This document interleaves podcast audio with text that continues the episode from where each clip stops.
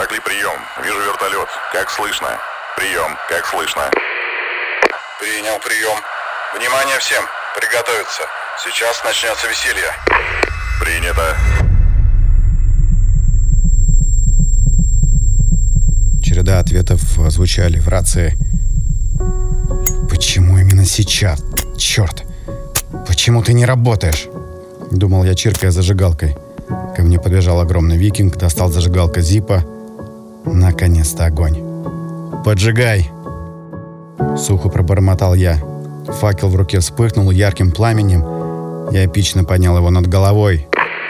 Прием, прием, нас видно. Прекрасно видим. Идем на посадку. Прием. Принято. Как там Челентано? Он в шоке? Прием. Никак нет. Ему все нравится.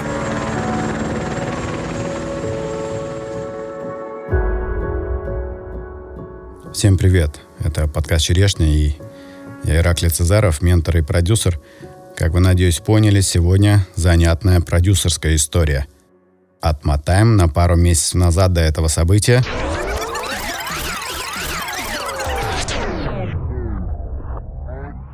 Начинаем.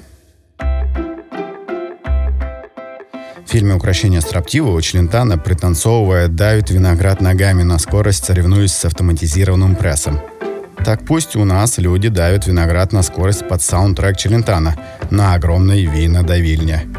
Вот такая мысль мне пришла в голову при подготовке винного фестиваля в Балаклаве. А где пруфы? Как говорит мой сын, пруфы вы можете нагуглить под запросом «Вайнфест в Балаклаве». Винодавильня стала символом фестиваля и радовала гостей пять лет подряд.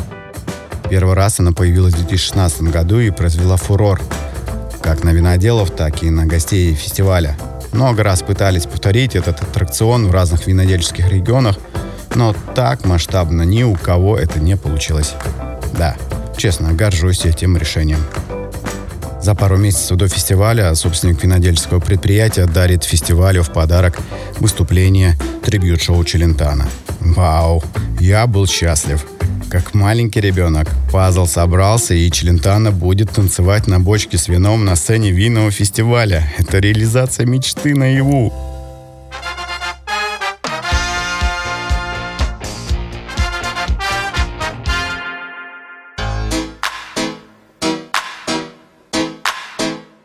Афиша танцующего Челентана на всех билбордах. Саундтрек Челентана на радиостанциях. Все просто складывается замечательно. Кайф. Но меня смущают два момента. Ну как смущают? Такой тихий маленький голосок внутри, короткая фраза, которая сбивает почву из-под ног, и мозг неосознанно бежит прочь от этой мысли. У вас наверняка же бывало такое? Проходите мимо стола, и мысль такая, ой, стакан на краю, может упасть. И, да, идете дальше. Да-да, внутренний голос — это интуиция. Мы честно игнорим эти тихие подсказки и знаки. На своем опыте, совершив кучу ошибок, я перестал игнорировать внутренний голос. Стал к нему прислушиваться и всегда готовить план «Б». А вдруг Челентан опоздает и задержится рейс. Я предусмотрел этот момент и заранее был отработан план по быстрой доставке артиста на площадку. Максимально быстро преодолеть 120 километров от аэропорта до площадки – это либо гоночный болид, либо вертолет. Общими чертами план «Б» был спланирован. Есть вертолетная площадка, есть вертолет. Ну, в общем-то, все в порядке. Спасибо, интуиция, план «Б» вроде бы есть. Итак, день фестиваля. Все великолепно, все по плану. Челентано вылетел из Италии, летит в Москву. Потом до Симферополя. Вроде все нормально. Фух. Уважаемые встречающие, рейс Челентана задерживается на один час. Ну ничего, еще в запасе. Пару часов точно есть нормально. Челентана сел в самолет до Симферополя. Тишина. Два часа тишины. Тут я хотел бы отдельно респект уральским авиалиниям. Нун КамАЗ, что по-испански означает «никогда, нахрен, больше никогда я не пользуюсь уральскими авиалиниями». Самолет простоял два часа без вылета, а это значит, что Челентано прилетит в то время, когда ему надо выходить на сцену. А еще багаж, костюмы, инструменты. Оперативное совещание. Итак, состав команды 6 человек. Вертолет заберет только четверых. Багаж, костюмы и два человека на супербыстрой машине едут от аэропорта до площадки. Челентано с группой летит на вертолете. Принято. Работаем. 19.00. А Челентано уже должен петь. Народ уже начинает волноваться, а это порядка 10 тысяч человек. Я очень нервничаю. Ираклий, тут темнота, вертолет не увидит ничего и шлагбаум. Машина не подъедет.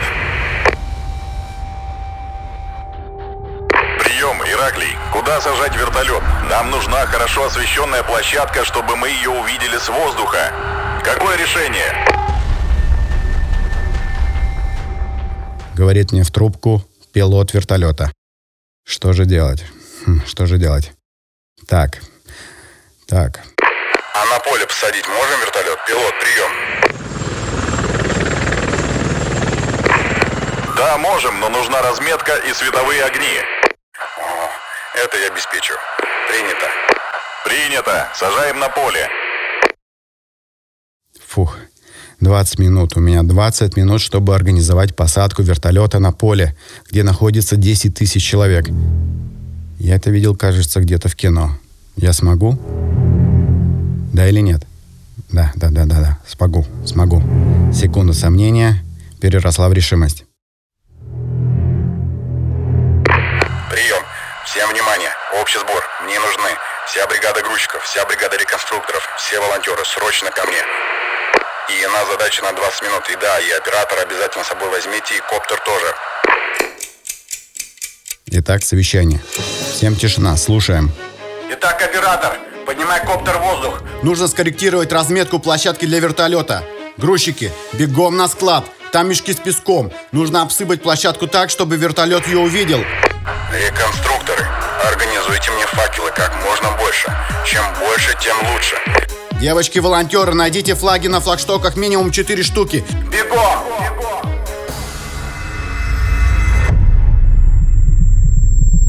Ей-богу, это было как в кино, как в голливудском блокбастере. Кул вертолета, мы с флагами, нас прекрасно видно. Вместо знака хеликоптер пентаграмма, но и так сойдет. Вертолет с диким гулом и шумом идет на посадку. Толпа бежит к вертолету. Желая поближе увидеть звезду. Челентано с командой выпрыгивает из вертолета, как десантник. Пригнувшись, мы побежали в сторону сцены. Концерт состоялся. Спасибо. Спасибо, мой внутренний голос. Спасибо, интуиция. Так четко мне подсказали. Вот об этом думал я, сидя в гримерке Челентана. Артисты уже выступили и заходят в гримерку. Мои помощницы несут им еду, и я вижу на одном из подносов устрицы. Помните, я говорил про два момента, где я заговорил мой внутренний голос? Ну так вот, глава вторая. Устрицы. Продолжение в следующем выпуске. Обнимаю вас всем сердцем. Пока.